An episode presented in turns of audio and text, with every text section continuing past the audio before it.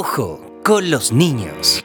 Un programa producido y conducido por niños y niñas. Bienvenidos a todos y a todas quienes nos están escuchando. Buenos días, buenas tardes o buenas noches según el momento en que nos escuchen. Hoy estamos en nuestro sexto capítulo de este programa que preparamos con tanto cariño. Gracias a todos quienes nos han difundido y han colaborado para que este trabajo llegue a más personas. En este sexto episodio tenemos dos grandes invitados. Se los vamos a presentar. Pero antes les contaremos un poco de qué va a tratar este capítulo. A ver, Paola, cuéntanos. Gracias, Giuseppe. Bueno, en este episodio está dedicado a los animales, a los salvajes y a los no tanto, a los animales nativos y los cuidados que necesitamos saber para proteger nuestra fauna salvaje y a los animales de otros lugares del mundo, pero que sí podemos encontrar en nuestro país. Exacto, los invitados que se, eh, los invitados que se someterán a nuestras preguntas curiosas están directamente relacionados con el mundo animal. Este capítulo está dedicando a para todos los animalistas que nos escuchan. Ah, y por, y por supuesto yo soy Giuseppe. ¿Verdad, Giuseppe? No nos hemos presentado. Yo soy Pablo Escalera.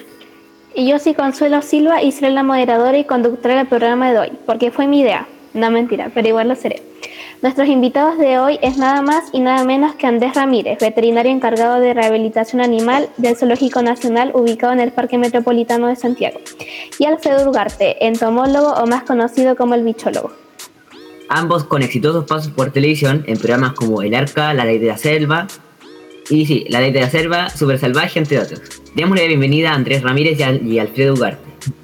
Hola, ¿cómo están? Hola. Hola.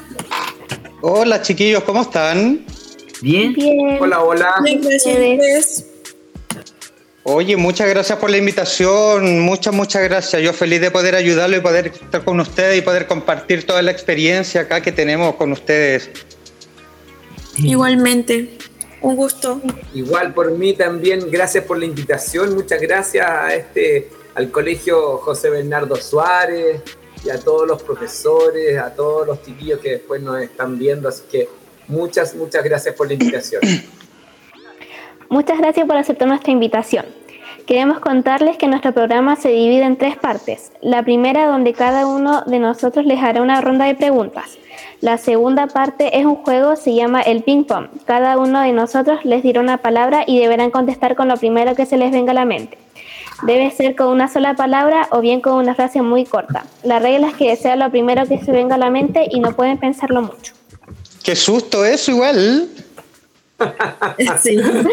Bueno, la tercera. Vamos a ver qué atrocidades vamos a decir. Sí, qué miedo igual. es como salvaje. bueno, estamos acostumbrados a eso, pues, Andrés. Sí, de, todas maneras. Ya bueno, y la tercera parte y final es donde los invitamos a ustedes a responder qué consejos nos darían a nosotros como jóvenes, niños o niñas. Comienza la ronda de preguntas. Súper. Pablo, es tu turno. Ok. Eh, bueno, mi primera pregunta es para Andrés. ¿Y qué fue lo primero que pensaron hacer con el zoológico cuando empezó la pandemia? Eh, lo primero que se pensó acá en el zoológico, eh, mira, lo que pasa lamentablemente cuando empezó la pandemia, por temas de salud, yo no estaba trabajando, ya por temas de salud, pero bueno, el zoológico tenía que funcionar igual, porque los animales eh, tenían que seguir eh, comiendo, eh, sus temas de salud tenían que seguir funcionando y la fauna silvestre, porque nosotros aparte de zoológico funcionamos como centro de rehabilitación también. Entonces seguían llegando animales para rehabilitación, entonces tenía que seguir funcionando.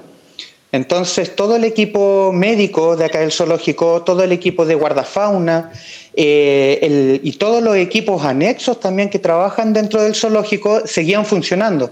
Se eh, empezaron a trabajar en sistemas de turnos, de turnos rotativos, eh, para que no hubiese tanta aglomeración de gente.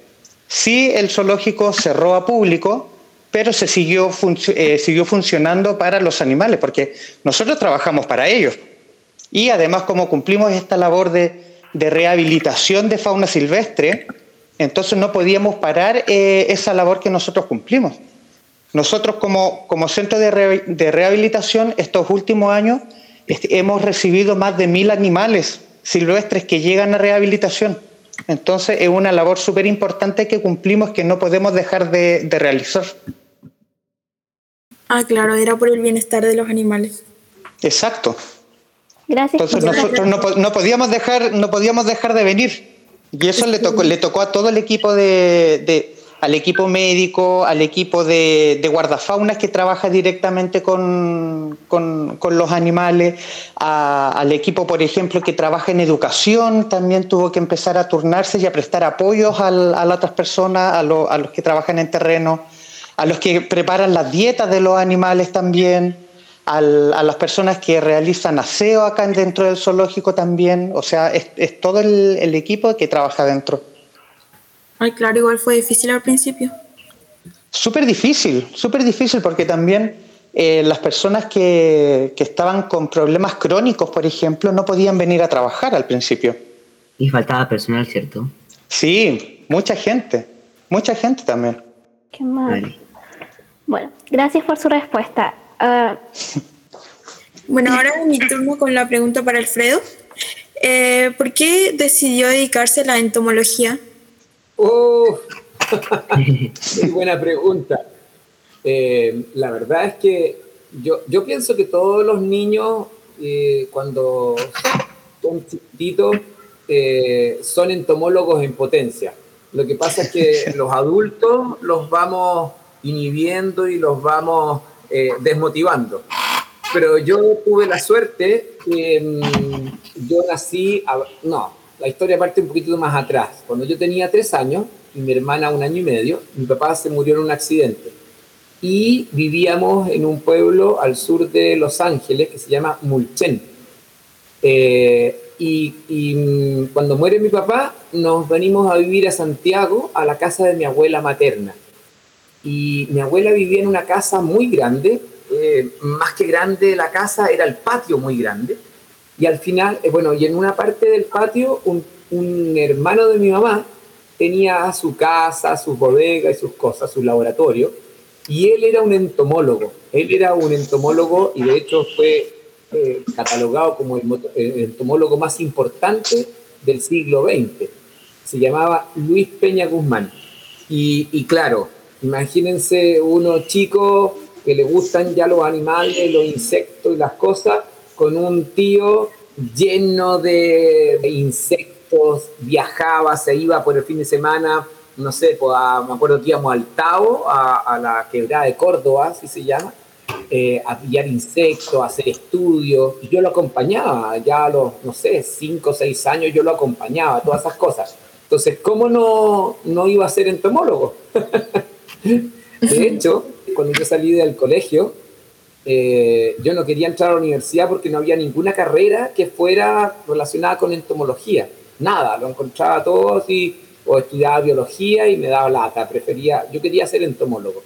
Y mm, entonces le dije a mi tío Lucho, le dije, oiga, yo quiero trabajar con usted. Y me dijo, no, tiene que primero, antes de venir, de venir a trabajar conmigo, tiene que tener un cartón, un cartón, o sea, un título.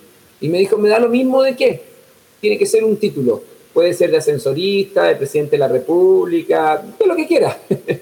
y, y, y entonces yo le dije, pero ¿cómo? Pues si, si además usted, Lucho, así le decía yo a mi tío Luis, ¿no?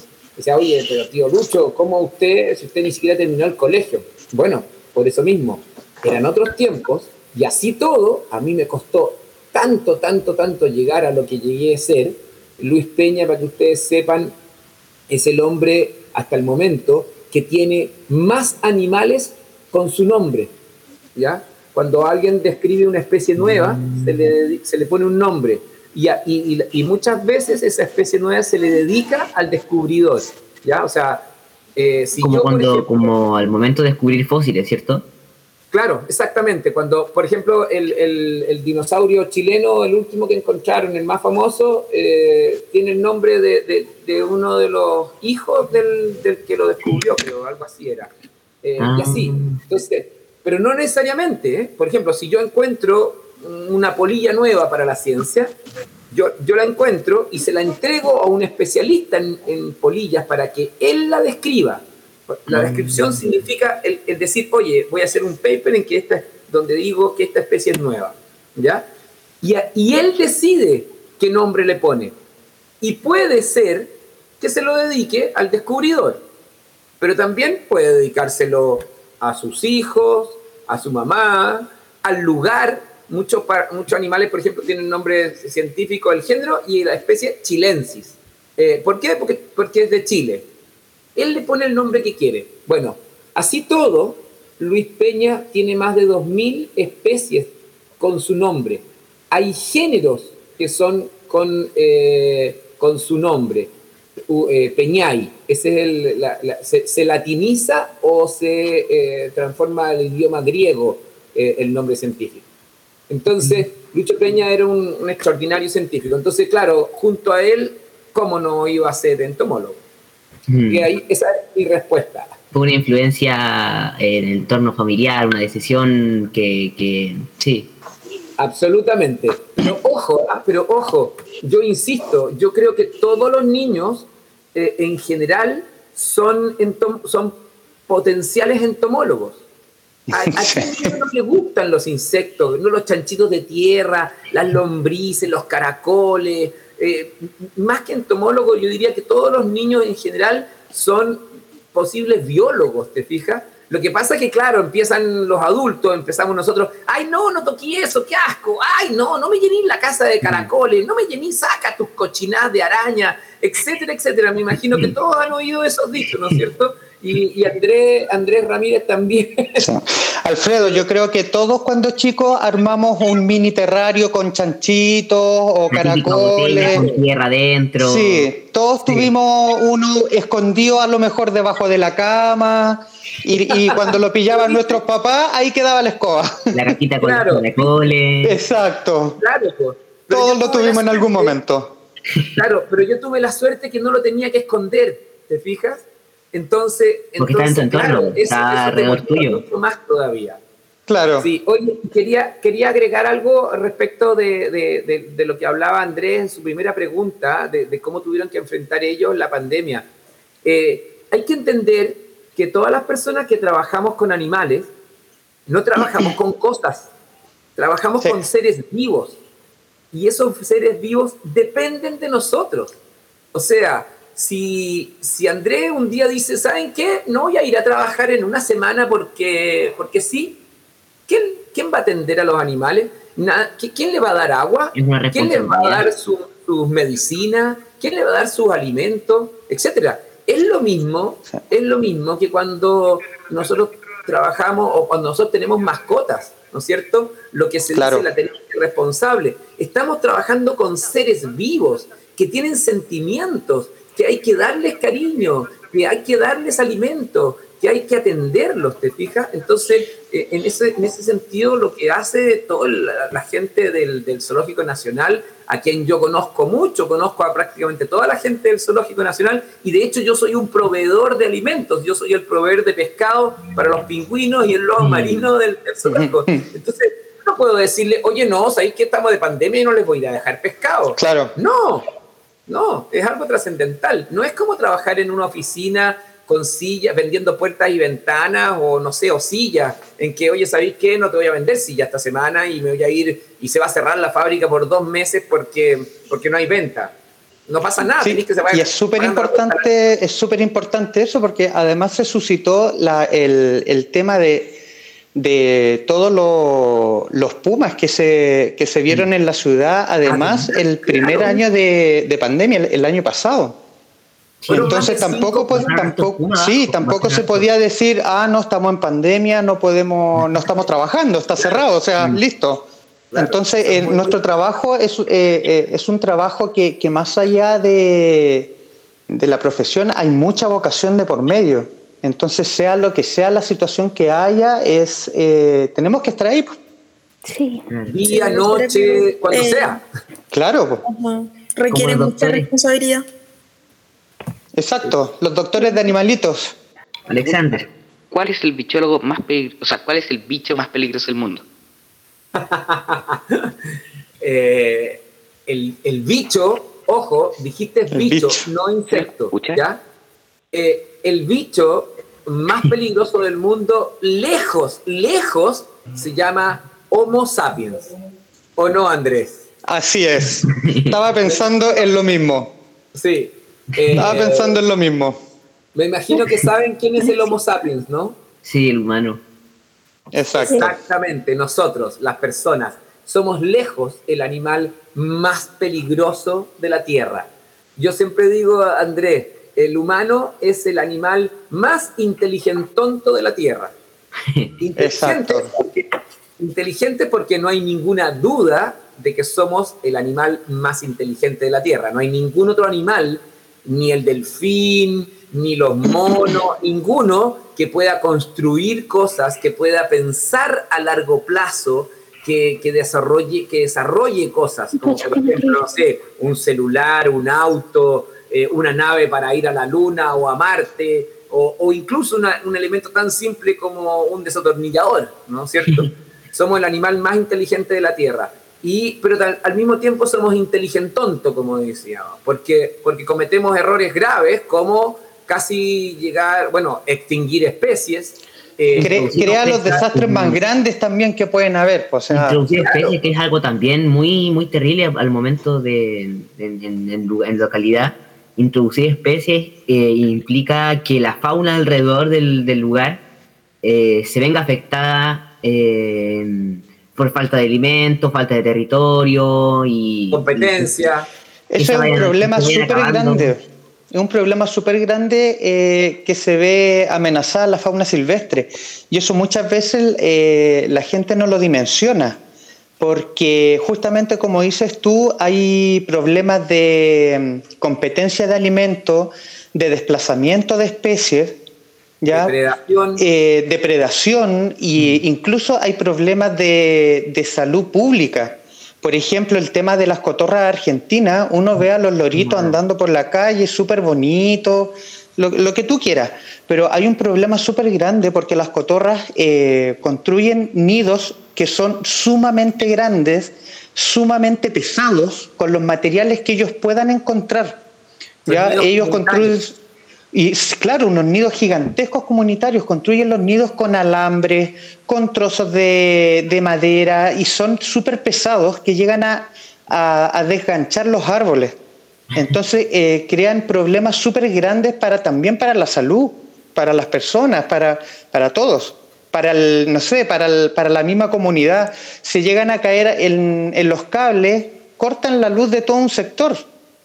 Pero Andrés, hace un par de semanas atrás se cayó un gancho en una plaza pública un día domingo y cayó sobre un gancho de un árbol que estaba con un nido. Para que los niños entiendan, como dice Andrés, estos son nidos como comunitarios, no es como el clásico nido de un pajarito donde una pareja claro. de pájaro pone su huevito. No, aquí hacen una pelota gigante de ramas, alambre, eh, cordeles, de todo, y ahí se instalan varios, nacen como un condominio, así como un, Sí. como un edificio de departamento. ¿viste? Y ahí, Un condominio de loros. Claro, imagínense cómo hablan eso. Bueno, y, y eso se hace un par de semanas en, eh, en la comuna de Macul, en la comuna del colegio de ustedes, se cayó un- una rama de esta sobre una familia que estaba de- haciendo como una especie de picnic en una plaza pública, ahí en el parque, no me acuerdo qué parque era, y, y salieron, gracias a Dios nadie murió, pero podrían haber muerto, la rama era gigantesca y quedaron varios heridos, unos con una fractura creo que de, de- de un, de un brazo, algo así, fue bien complicado. Y eso, Andrés, sin considerar la transmisión de las enfermedades, acuérdense que Claro. los otros son citácidos, entonces Exacto. la- Eh, el, un momento. nombre lo dice, ¿Qué la significa ser citácido? ¿Qué es esa palabra? ¿Qué significa? Los citácidos son todas las aves pertenecientes a este gran grupo de, de aves que son todos los loros. Loros, guacamayos, ¿ya? y loros de diferentes tallas, desde, desde las catitas, por ejemplo, ya hasta los grandes guacamayos. Nosotros acá en Chile tenemos presente cuatro tipos de loros que son nativos, ¿ya? que son la, el periquito cordillerano, que es el más escaso y, y raro de ver. Ya está la castaña. ¿Es raro de ver por, porque está en peligro de extinción o es raro de ver porque no, no, no le gusta mucho aparecerse? Porque hay uno que hay escasas poblaciones dentro de Chile, porque es poco común, ¿ya? Y eh, no es muy abundante tampoco dentro, dentro del, del Vive- territorio vive nacional. Y claro, vive en la cordillera, no, es un, no, no, tiene mucho rango de distribución tampoco dentro de, de, Chile.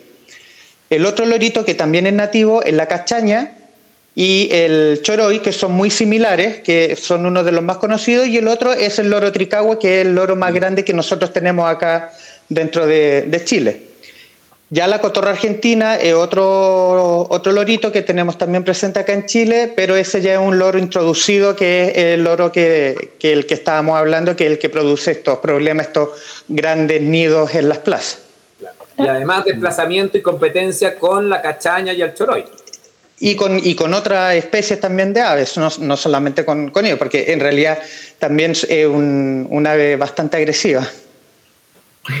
sí, yo tuve, alguna vez me encontré con mi, con mi, mi tío se encontró una, un loro argentino. Yo tuve en mi casa y son bien agresivos. yo, sí. No, les acerca mucho y ya, ya te, te, muestran así, ah, ahí te abren la boca. Y pican muy fuerte. es verdad. Ya, eh, ¿alguien más con las preguntas? Ah, no, Alexander ya preguntó. Eh, ¿te, ¿te, falta la segunda pregunta, parece, para...? Eh, ¿Le puedo hacer una pregunta a Alfredo? No, Andrés. Andrés, así, Andrés. Excelente. Sí, claro. Dime. ¿Algunos de sus animales ha atacado a algún trabajador? ¿Y qué protocolos, qué protocolos siguen después de un ataque a un trabajador?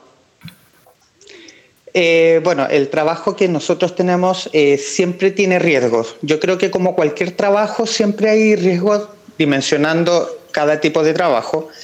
Y obviamente tenemos ciertos protocolos que tenemos que siempre eh, cuidar. Y los protocolos que nosotros tenemos están eh, bajo ciertas normas internacionales de zoológicos. ¿ya? El Zoológico Nacional pertenece a una asociación latinoamericana de zoológicos y acuarios. Y ella, esta asociación, es la encargada de protocolarizar ciertos procedimientos. Y dentro de esos procedimientos está el cómo actuar frente a escape de animales, frente a ataques de animales y, bueno, otros procedimientos también a seguir. Entonces, todo eso, para ser miembros de esta asociación, nosotros tenemos que tener todos eso, esos protocolos actualizados y tener que seguirlos en caso de, de, cualquier tipo de agresión o de escape o, o la situación que se vaya suscitando. Claro. Bueno, ahora es el turno de Giuseppe. Eh, mira, mi primera pregunta es para Andrés. Si una persona tiene, eh, la pregunta es, si una persona tiene un animal, un animal, salvaje en cautiverio dentro de su domicilio, ¿hay que llamar a alguien encargado de algún zoológico local cercano o llamar carabineros como lo haría alguna persona en estado de alerta? ¿Se multaría la persona también?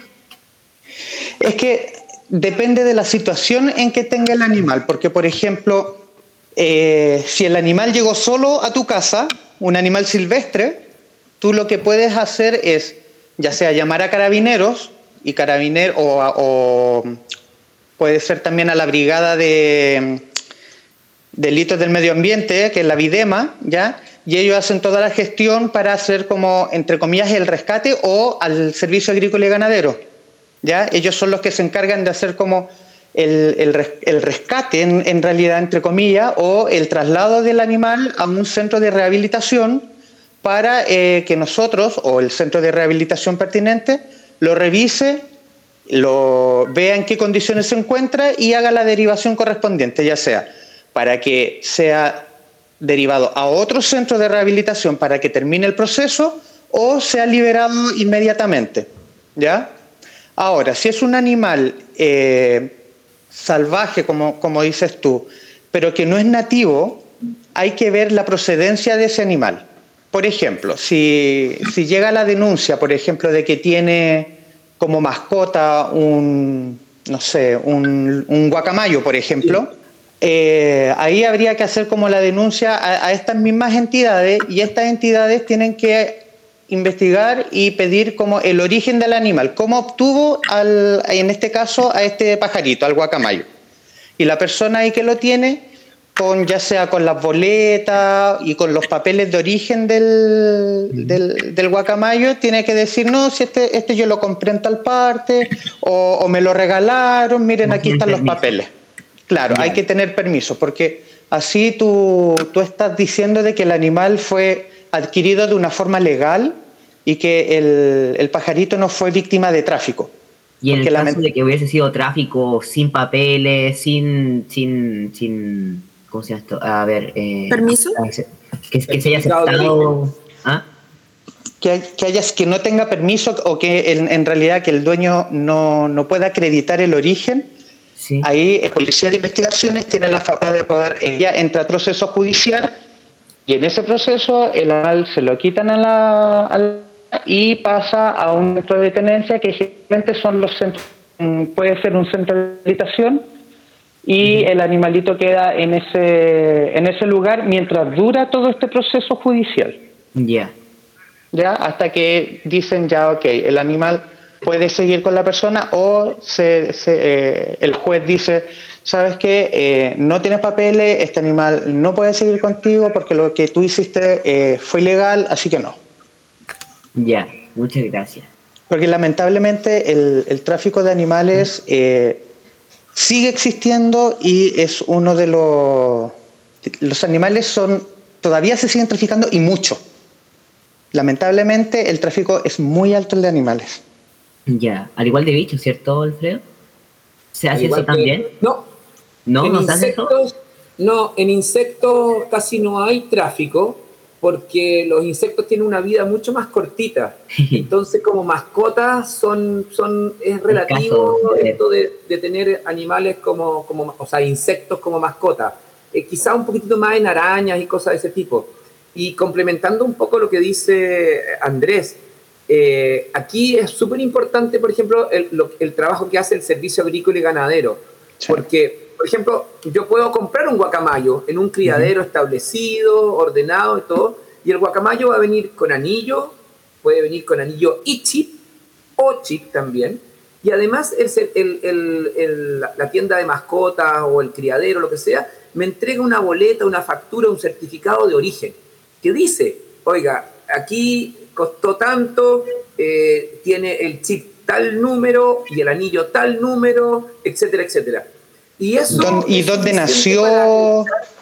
Ya. Claro, todo, Ya. todo. Claro. Entonces, entonces, eso es suficiente para acreditar que el animal viene de un buen origen, digamos. Cuando no tiene chip, cuando no tiene boleta, cuando no tiene anillo, lo más probable es que venga del mercado negro, eh, el tráfico de animales, como decía Andrés. ¿Se fijan? Y ahí entonces, eh, ahí rápidamente lo que hace el Servicio Agrícola Ganadero o la, o la Videma es decomisar, o sea, quitar el animal, ¿no es cierto? Claro. eh, se le cita y se le inicia un juicio a la persona que termina normalmente con multas con, y, y multas no menores, ¿ah? Mm. es bien importante. Ahora, en Chile, mi experiencia, creo que Andrés tiene mucho más experiencia que yo porque a él le toca recibir mucho de estas cosas, ¿no es cierto? El SAG y la Videma está constantemente visitando al zoológico entregándole cosas, constantemente. Sí. Pero yo creo que en Chile es poco el tráfico de animales exóticos, ¿ya? Guacamayos, tucanes, tigres, ese tipo de cosas eh, eh, en Chile es muy poco. Lo que sí ocurre bastante en Chile, pero ocurre en gran medida por ignorancia, es el tráfico, entre comillas, de aves nativas, de animales nativos. O sea, porque en Chile hemos tenido siempre la costumbre, por ejemplo, de eh, tener jilgueritos, tencas, pajaritos como el tordo, no sé, codornices y cosas así en cautiverio. Y eso, Los loros también, po. y claro, choro y guacamayo, los cuatro loros que hablaba Andrés al principio, también. El, típico organillero que tenía al, lorito, al, al. Sí. El organillero, sí. Claro. Entonces, y eso hoy día está prohibido. Hoy día Exacto. todos los animales nativos están protegidos por ley. Tienes que tener un permiso especial del Servicio Agrícola y Ganadero para tener un choroy en tu organillo, para poder tener unos jilgueritos o chiriguas, como quieran llamarlo. ¿Te fijas? Entonces, ahí eso sí ocurre más en Chile. Pero, pero tráfico así como de animales exóticos no es tan, tan común en Chile. Sí, claro, eh, como, decía el- como decía Alfredo, el, el tráfico acá de, de animales, claro, ocurre básicamente como en, en pequeña escala de, de aves y, claro, el mascotismo de, de aves. Ya. Muchas gracias. Perdona, quería sí, agregar sí. una cosa. El servicio agrícola, los que han tenido la suerte de salir de Chile, cuando vuelven, el servicio agrícola ganadero te dice, declare todo lo que trae usted de origen animal. ¿Para qué decir si traes una araña, si traes un pájaro, un insecto, lo que sea? Tienes que declararlo. ¿Por qué? Porque el servicio agrícola ganadero tiene encargada nuestra protección, tanto agrícola desde el punto de vista de los vegetales, como desde el punto de vista de los animales y de las personas. Entonces, claro, alguien dice, oye, pero si qué importa si traigo una miel que me la regalaron en Argentina, súper rica la miel, y, y llevo la miel.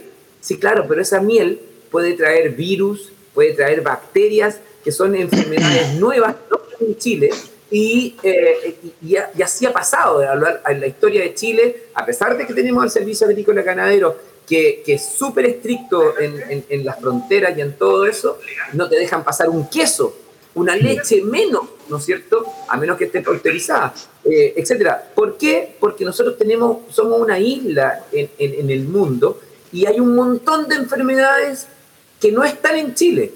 Hay hoy día tenemos plagas como la chaqueta amarilla, por ejemplo. Mm, la chaqueta amarilla, que sí, eh, perjudica a los canales de abejas.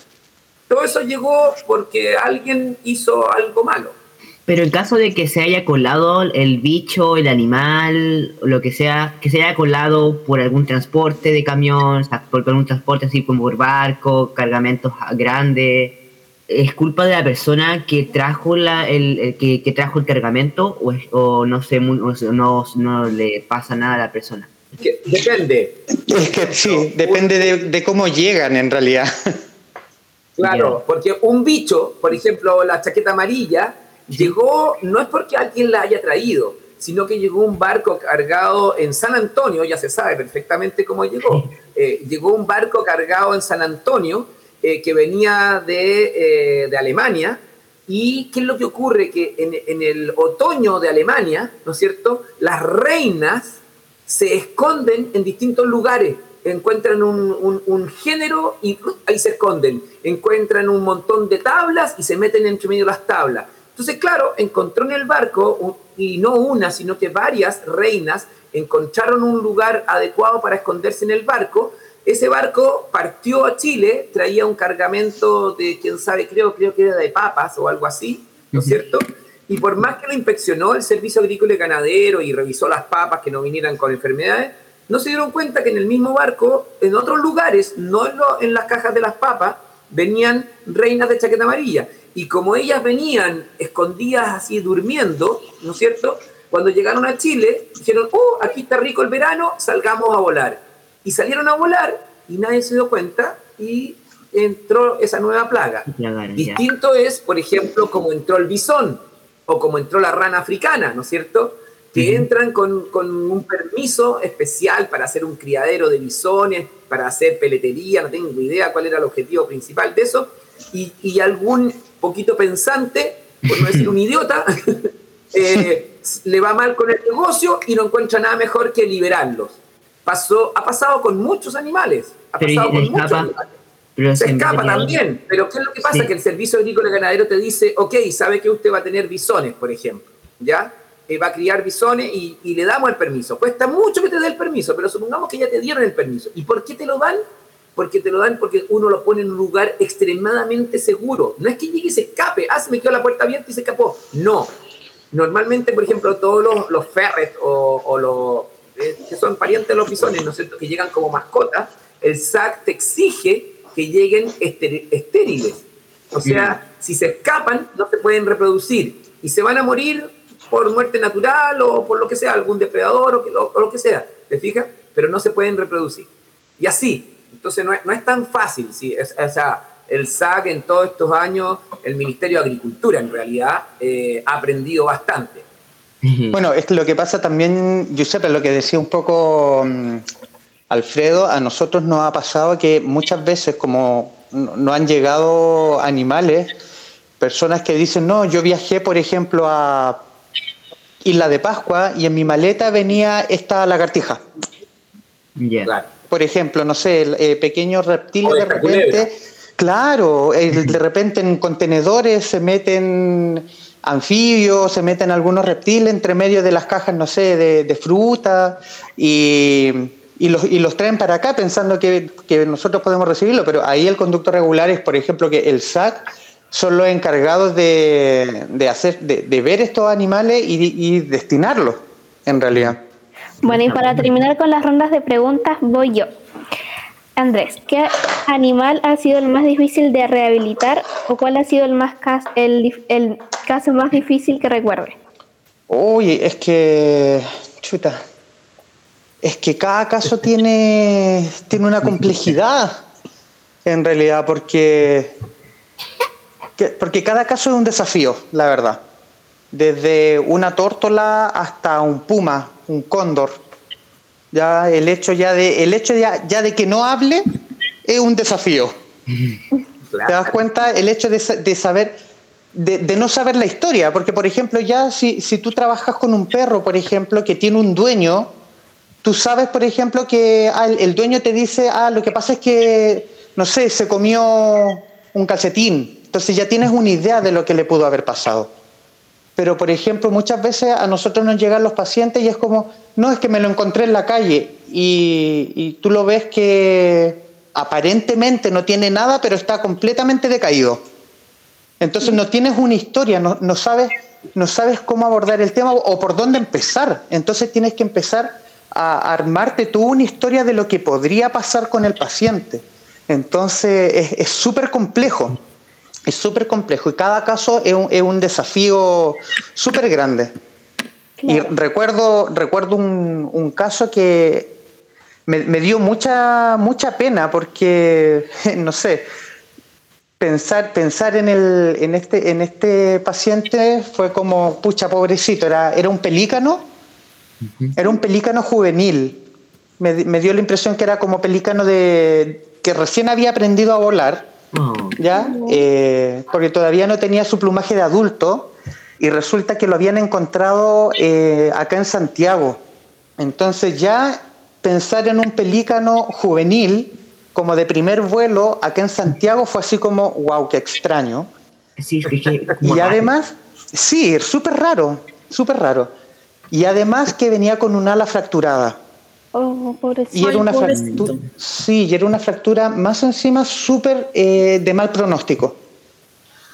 Entonces pensar en eso fue como súper triste. Para mí fue súper triste porque yo dije, chuta, ¿cómo llego a Santiago en primer lugar? O sea, se desorientó, eh, un ejemplar de primer vuelo, se perdió a lo mejor de, su grupo, quizás cuánto tiempo estuvo perdido, no se alimentó, estaba en súper malas condiciones. De hecho, lamentablemente, él no, aguantó el, proceso de estabilización. Cuando empezamos a estabilizarlo, eh, se descompensó y entró en un paro cardiorrespiratorio. ¿Ya? Además que pensar en el dolor que tenía por la, por la fractura fue, fue súper triste. Para, mí fue un, un caso súper triste eso. Pensar como en, todo lo que vivió él, la verdad. Ah, por el dolor de su alita. O sea, y por todo, por todo, la verdad. Hay que, entender una cosa súper importante e ingrata que les toca a los veterinarios. Esto me lo dijo un terrible esa parte. Sí, un, un, hermano mío que yo tengo que es, eh, que es médico, pero es pediatra.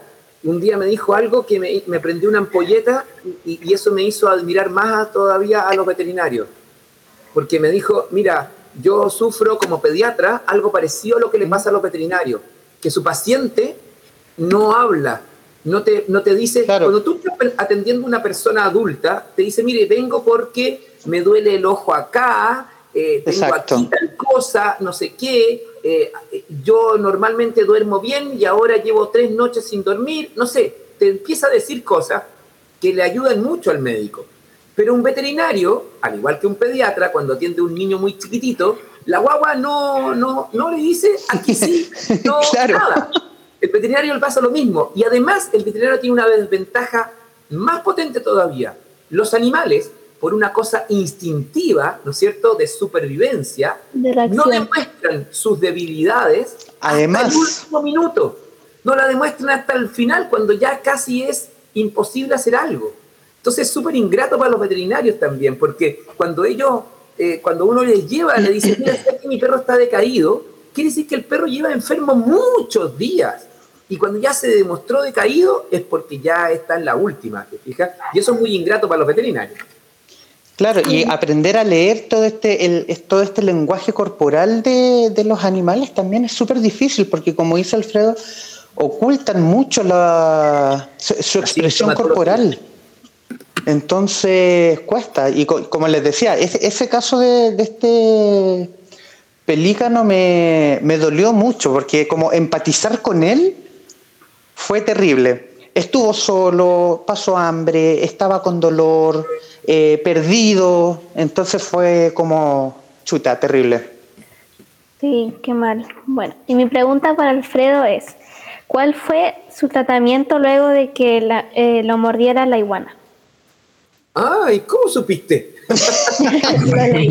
Oye, nos investigaron, parece súper bien. Parece, sí. no, no podemos esconder nada. Sí, bueno, en esta mano, si ustedes se fijan, este dedo es un poco extraño. Es un poquito más corto, ¿no es cierto? Y si y se alcanzan a ver, se ven unas cicatrices así a lo largo, aquí, así. Bueno, siempre los accidentes ocurren por, por, por tontera de uno. Yo tengo una iguana que se llama Juancho, que mide como un metro veinte, es gigante, es enorme, es muy bonita.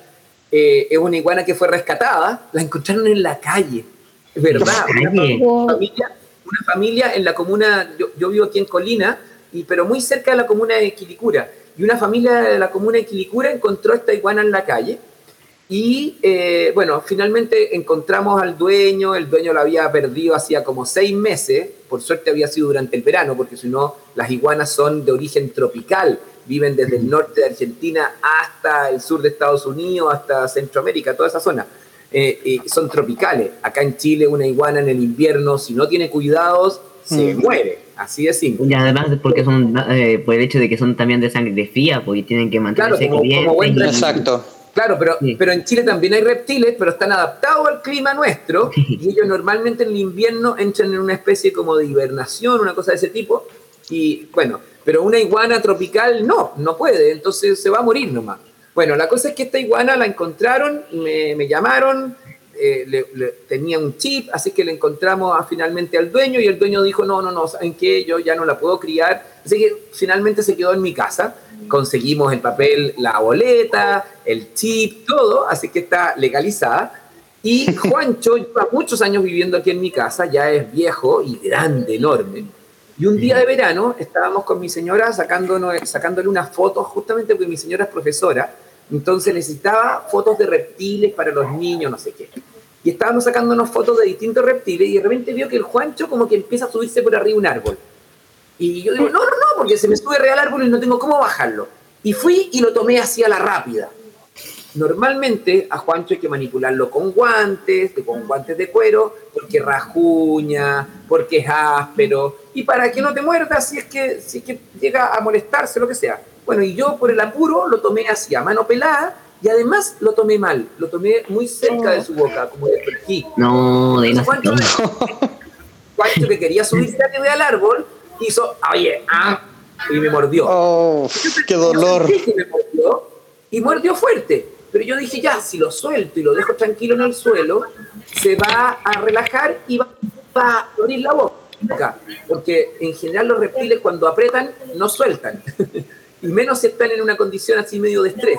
Entonces eh, lo puse en el suelo y cuando lo pongo en el suelo, Pancho se gira, igual que un cocodrilo así, sobre su eje, oh. se gira y ahí mi dedo, claro, y ahí mi dedo, ¡tum! se cortó, pero como si fuera un cuchillo y el problema fue que me cortó parte del hueso. Ahora no se nota porque, porque el doctor me salvó hasta parte de la uña, pero me, me cortó parte del hueso. Y tú veías el, el, corte perfecto, así como un salchichón y un puntito blanco en el centro, que era mi huesito, el, el, último metacarpio. Entonces, eh, una palanca. Bueno, la cosa es que, que, nada, yo lo apreté fuerte el dedo para que no saliera mucha sangre y le dije a uno de mis hijos, me tienes que llevar al hospital. Y ahí me llevaron y me trataron como si fuera una fractura expuesta. Entonces hubo Sí. que operar, hubo que desinfectar, harto antibiótico, porque podía haber, imagínate, me mordió una iguana que Mm. no se lava los dientes todos los días. Eh, eh, y así que fue, fue medio complicado, pero, pero ya se está recuperando el dedo, miren, lo puedo doblar hasta ahí, nomás, ¿ven? Ahí nomás, no puedo. Así que, pero, pero con el tiempo se va a ir recuperando y, y seguimos muy amigos con Juancho, ¿ah? No fue culpa de Juancho. ¿Se fue reconciliaron? Claro, fue, culpa de Juan- fue su instinto, el instinto de Juancho. Igual que Sí, Dolores. claro. Él, él quería subirse arriba al árbol y yo no lo dejé y lo tomé mal, entonces me mordió. Con toda razón. Se enojó. Deja subirme. Quiere subirme, hizo su rabieta. Sí. Señor Alfredo, Dime, tú tenías una pregunta, me dijiste. Sí. ¿Cuál es su bicho favorito? Oh, qué buena pregunta. Eh, pero sí, la tengo clarita cuál es. Mi bicho favorito es un insecto que aparece solo cuando hay desierto florido, que es un coleóptero que aparece en el norte de Chile, ¿no es cierto? Que se llama Gyriosomus o las vaquitas del desierto, que son unos insectos que aparecen y corren por todos lados y se llaman vaquitas porque tienen dibujos blancos con negro, casi todo, todo tipo de, Hay muchas especies, son más de 26 especies de Gyriosomus. Eh, y hay muchos, y aparecen solo en el desierto florido, es una maravilla. Y ese bicho a mí me fascina, porque desde chico tengo, así como, como Andrés se acordó del terrario que tenía que esconder debajo de la cama, para mí eh, las patitas del desierto son un recuerdo de momentos maravillosos. Siempre que hay desierto florido es un momento maravilloso, porque es un lugar, es un... Es como un brotar de vida por todos lados, lagartijas, pájaros, insectos, flores, es espectacular. Y de hecho ahora, eh, para el 18 de septiembre nos vamos a arrancar para el norte con mi familia porque creo, dicen que hay, hay un inicio de desierto florido, sobre todo en los lados de la costa. Así que vamos a ir para allá a ver si encuentro a mis queridas vaquitas del desierto. Y son bien bonitas las Para que vaquitas. la del encuentre. Sí, búscalas, se llaman Giriosomus, googlealas, con las vi, Y de las gato y con Y de yo, Giriosomus. Hay muchas especies. Ya. Ojalá que Muchas la gracias. encuentre. No, sí, sí, las vamos a encontrar de todas maneras. Y ahora le podría hacer la pregunta al señor Andrés. Sí, dime, ahora sí, ya volví ya. Me había caído. Ahora ver usted. ¿Cuál es su animal favorito? Uy, es que, te- mira, tengo dos animales favoritos, que ten- tengo mi animal favorito nativo y mi animal favorito eh, exótico como de la vida. mi animal, mira, mi animal favorito nativo son los pingüinos de Humboldt. Sí, Y, son. Es que me encantan, pero todo partió porque eh, a- en el Zoológico Nacional hay un proyecto de conservación de pingüinos de Humboldt, ¿ya? Y el, el proyecto consiste en, en la reproducción de pingüinos para empezar a repoblar después, ¿ya? Y dentro del- de este proyecto de, de conservación, cuando, cuando inició, eh, nacieron uno- unos pollitos de pingüinos. Y yo tuve la suerte de verlos nacer y de criar a, a un par de, de pingüinos. Entonces, como que ahí nació este, este amor por, por los pingüinos. Entonces, eh, de ahí como que se volvió mi, mi animal favorito nativo, el, el pingüino de Humboldt. Entonces, imagínate ver a, a un, a un pompón de plumas de este tamaño, así pequeñísimo, eh, que te pide comida y tú lo ves con unos ojos de padre increíble. Entonces, era una mota de algodón de amor. Y ahora me voy al otro extremo, porque mi animal favorito así del mundo son los demonios de Tasmania. O sea, pasamos como de un, un algodón de ternura a un demonio que lo único que hace es gritar. Y morder. Así de extremista pasamos. Andrés, Andrés, Y de morder a todo esto, sí. se, entiende, se entienden entre ellos, su comunicación entre individuos es a mordisco. Es la forma A de relación- mordiscos, a gritos, a agresiones, o sea, uff. Terrible. Mucho bien. Sí. Oye, ¿les puedo contar algo cortito, cortito sobre el demonio Tasmania a propósito? Claro. Sí, a todos acepta. Ya, mira, yo tuve la suerte de viajar harto por, eh, por eh, Australia y me tocó conocer, porque el demonio Tasmania es un animal que en principio está condenado a desaparecer, tienen un- una enfermedad que es un cáncer a la boca, al, al hocico, ¿no es cierto? Sí. Es un cáncer, y que, pero es un cáncer muy raro porque se transmite por contacto, ¿ya? A través Es de la, rarísimo. de la mordida. Sí, Claro, eso, eso lo escuché claro. Supe sobre Sí. eso. Es, un, es bien Bueno. Sí, Sí. y bueno, la cosa es que el jefe del proyecto de Salvemos al Demonio Tasmania es un chileno. Sí. es un, es un, es un chiquillo, un chiquillo que se fue a hacer a estudiar biología a Australia, a hacer su posgrado, creo, algo así, y él encontró una población de, de demonios de Tasmania eh, eh, que, que tiene un grado importante de resistencia a esta enfermedad. Y mm, bueno, la cosa es que empezó a desarrollar esta cuestión aquí allá y se transformó él hoy día en el jefe del proyecto más importante de Australia y uno de los más importantes del mundo, porque tiene financiamiento a través de, bueno, todo el gobierno de Australia lo financia y lo financia también la Warner Brothers, que es la, la- la compañía de monitos animados que, Ujú. que usa al demonio Tasmania, ¿no es cierto? Entonces ellos también se ponen con Luca. Y entonces, eh, y bueno, se creía que de aquí al 2025 el demonio de Tasmania iba a estar extinguido. Y la verdad es que gracias al trabajo de este chileno, ¿no es cierto? Eh, se ha logrado eh, extender ese, ese, ese, periodo hasta más o menos el año 2050, hasta hoy día. Hoy día se cree que, que en realidad todavía se puede tener al demonio de Tasmania hasta el 2050. Y es probable que si sigue bien los estudios, eh, tengamos demonio de Tasmania por muchos años más. Así es que por eso se los quería contar, porque además es un chileno el que lleva la, la, la dirección de todo ese proyecto. Oye, qué buena noticia. Oye, Alfredo, yo tengo una duda, no sé, no sé si también tú, pero me gustaría saber a mí, por ejemplo, cuál es el animal favorito también acá de, de lo- de los chiquillos que nos estaban entrevistando, po. Yo creo que también deberíamos a nosotros Sí, po. esa pregunta. Sí. A ver, a- Alexander, ¿cuál es tu animal favorito? Están todos muteados. El mío, el mío, el lobo. ¿Cuál? El lobo dijo. El lobo. El lobo Inteligentes, son tier- se ven tiernos, pero a la vez son eh, peligrosos. Eh, eh, eso me gusta. Son bacanes. Mira, Sí. animales de, de compañía de manadas. Sí, Sí, pues. yo, yo estoy en- sociables. Sí, estoy con mucha duda porque no sé, no sé qué animal me gusta porque me- todos me gustan. todos, me, todos me gustan, todos me encantan. Ah, pero al- alguno que te llame más la atención. No sé, no sé, no podría decir la ciencia cierta. Todos. Este es, un, este es un enamorado de los animales. ¿Y la Sí. Fernanda? Fernanda, ¿cuál es tu animal favorito? Yo tengo uno, el primero, el más accesible, por así decirlo, es eh, los perritos. Es como mi animal favorito, porque son tan tiernos. Y el otro es como eh, el panda. Son súper lindos los pandas. Me encantan. Mm, Pero lo- los pandas, ¿el oso panda o, o el panda, el panda rojo, por ejemplo? No, lo- el oso panda. Eh, Ah, perfecto, ya. Sí. Igual el, el panda rojo que está en el Zoológico Nacional es muy Sí. simpático, es muy, muy simpático. Muy Oye, es y, un ¿Y amor. Chica se llamaba? Y chica se llama el panda rojo. ¿Cómo? Y chica es el panda rojo. El No, panda el, rojo. pan- el de que tenemos nosotros acá se llama Kelú. Y el zoológico. Es que el el. Kelu. El significa del bunzó. Sí, también. Ya pues, Ya, muchas chiquillos, gracias. no les quitamos ¿Y el más tiempo.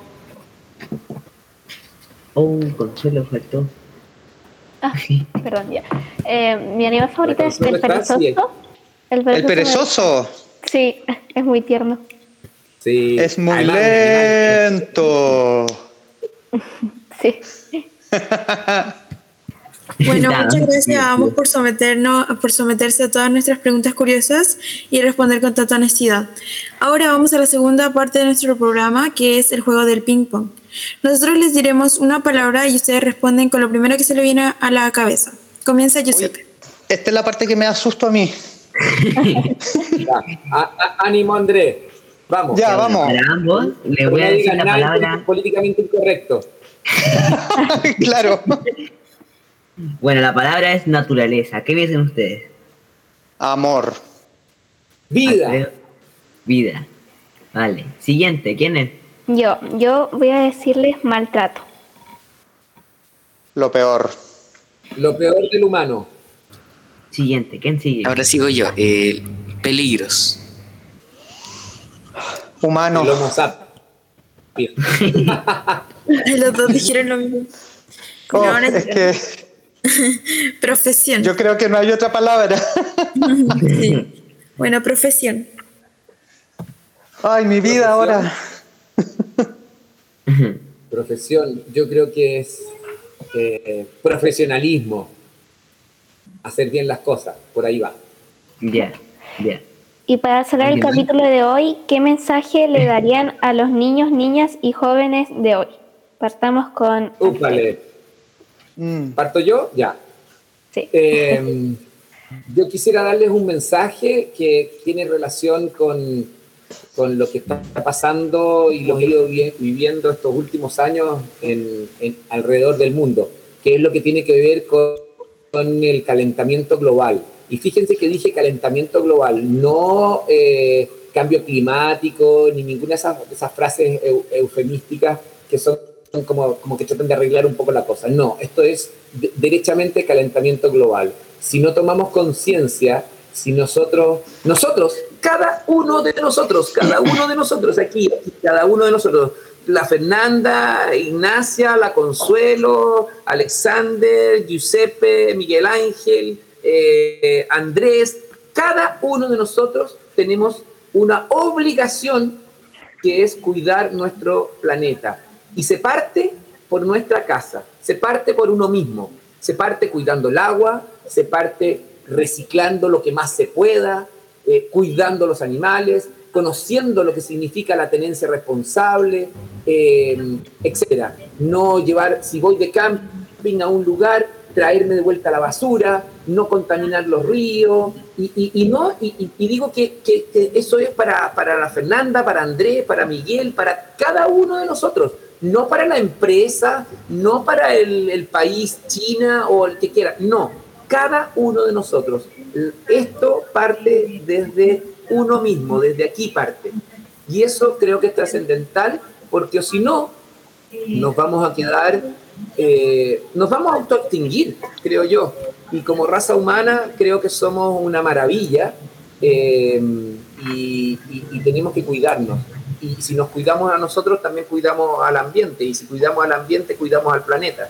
Así que creo que ese es el mensaje que hoy día quiero darles, eh, pero siempre desde el punto de vista del el conocimiento basado en la ciencia no en mi olfato y en lo que yo creo o en lo que el corazón me dice, porque eso va por una línea que muchas veces eh, lleva a graves errores y que puede ser peor incluso que, eh, que, la, que la ignorancia. Eh, entonces eh, hay que actuar, pero en base al conocimiento. Cualquier cosa que uno dice, cualquier cosa, si uno no, no es experto en el área, preguntarle a los expertos, hablar con los ecólogos, no con los ecologistas, hablar con los zoólogos, no con los animalistas, para ver cómo solucionamos un problema de animales, por ejemplo. Lo que decía Andrés al principio, por ejemplo, todo el mundo dice, ¡ay, pobres loritos! Lo- hablando de, los- de las cotorras argentinas, del loro argentino. Y que efectivamente, pobres loros, ¿no es cierto? Pero ojalá las lográramos erradicar de este país porque están provocando un problema importantísimo. Pero desgraciadamente la gente que no sabe, que no, que no, y que no es culpa de ellos a veces, es culpa de nosotros, que no hemos sabido informar, enseñarle a la gente el daño que están produciendo, eh, no solamente que se caigan las ramas, sino que también la transmisión de enfermedades, la competencia con otras especies, etcétera, etcétera, etcétera, ¿no es cierto? El daño que está provocando un error humano, porque los loros no llegaron por sí solos, los trajimos nosotros. Eh, y así, pero siempre actuando desde la base, ojalá, del conocimiento, preguntándole a los científicos, preguntándole a los que saben, y no en base a lo que el corazón me dice o a lo que mis sentimientos me dicen. Así que ese es mi mensaje. Cuidemos nuestra casa de todos. Gracias. Muchas gracias, Alfredo. Ahora, Andrés, ¿cuál sería su mensaje? Mira, primero que todo, eh, decirles que ustedes como, como jóvenes, porque igual joven ya, ya pasé ya creo que esa, esa etapa, esos momentos.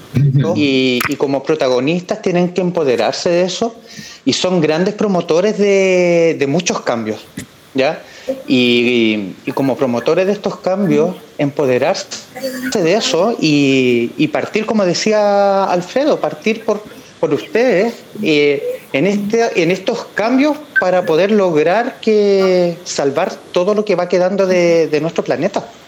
Es la única forma de, de poder salvar lo que queda. Salvar nuestra fauna, salvar nuestra flora, salvar nuestro ecosistema, ya porque tenemos que hacer algo ahora. Y ustedes son la- las grandes, los grandes protagonistas para poder impulsar estos cambios que tenemos que hacer en este mismo momento. Hoy día tenemos que hacerlo, no, no tenemos que esperar a mañana. Nosotros aportamos con nuestro granito de arena y necesitamos que cada uno de ustedes también lo haga y ustedes son los grandes transmisores también con estas instancias para poder eh, llevar este mensaje a todas partes. Claro, igual ahorita tengo que admitir que me gustó mucho el podcast. La verdad sí me entretuve y estuve conociendo más cosas que sí conocía, pero las conocí como más a fondo con ustedes. Así que muchas gracias. No, muchas gracias a ustedes por invitarnos. Feliz, feliz de haber compartido con ustedes, súper entretenido. Lo pasé, lo pasé súper bien con Alfredo también. Me gustó mucho recordar el terrario. Debo, debo admitir, el terrario escondido debajo de la cama creo que fue una de las mejores cosas. Muchísimas yo también les gracias. quiero dar las gracias, darle, la, darle las gracias chiquillos por, por lo entretenido que ha sido, las buenísimas preguntas, veo que son Sí. unos verdaderos profesionales, se prepararon, nos googlearon bastante, como se dice ahora. Sí, súper investigado. Y darle las gracias también, sí, se pasaron, darle las gracias a Fernanda San Martín, a todo el colegio José Bernardo Suárez, de todas maneras, y no sé, pues, a Daniela Baeza, a Alexandra, a la Consuelo, que era la coordinadora, a Mm. Giuseppe, a la Fernanda, a todos. Muchas gracias a ustedes, la verdad es que ha sido muy entretenido y, y- y muy enriquecedor. Muchas gracias a ustedes también. Bueno, pues oye, nosotros estamos con un programa de televisión al aire ahora, todos los viernes a las 10 de la noche en NTV. NTV es la nueva señal que tiene eh, TVN, la señal cultural de TVN, que antiguamente se llamaba, eh, ¿cómo se llamaba? Eh, TV. Exactamente. Ese canal, ahora los viernes a las 10 de la noche, eh, en vez de salir a carretear, te quedáis viendo Selva Viva. Está muy entretenido, un programa sobre insectos, animales, de todo, en las selvas del Perú. Y está muy, muy entretenido. Muchísimas gracias Andrés y Alfredo. Fue muy interesante hablar con ustedes y a todos y todas quienes nos escuchan. Les pedimos lo mismo de cada capítulo. Difúndanos para que lleguemos a más personas. Esperemos que les guste y entretenga eh, y entretenga escucharnos, tanto como a nosotros hacer este programa y hasta un nuevo capítulo. Ya, chiquillos, muchísimas gracias por, a ustedes por, por Sí. tiempo. ¿ah? Muchas, muchas gracias. Muchas gracias a ustedes por aceptar la invitación. Sí, Sí, darnos Lo pasé súper, súper bien con ustedes, chicos y chicas. Nosotras igual, nosotros, porque también hay, lo pasamos muy bien con ustedes. Sí, Mm, Muchas gracias. Nos Ya, despedimos. pues, que vaya bien. Adiós. Ya, un abrazo, Chao. cuídense, que estén bien. Cuídense. Un abrazo, cuídate. Un abrazo, Alfredo, chao, chao. Chao.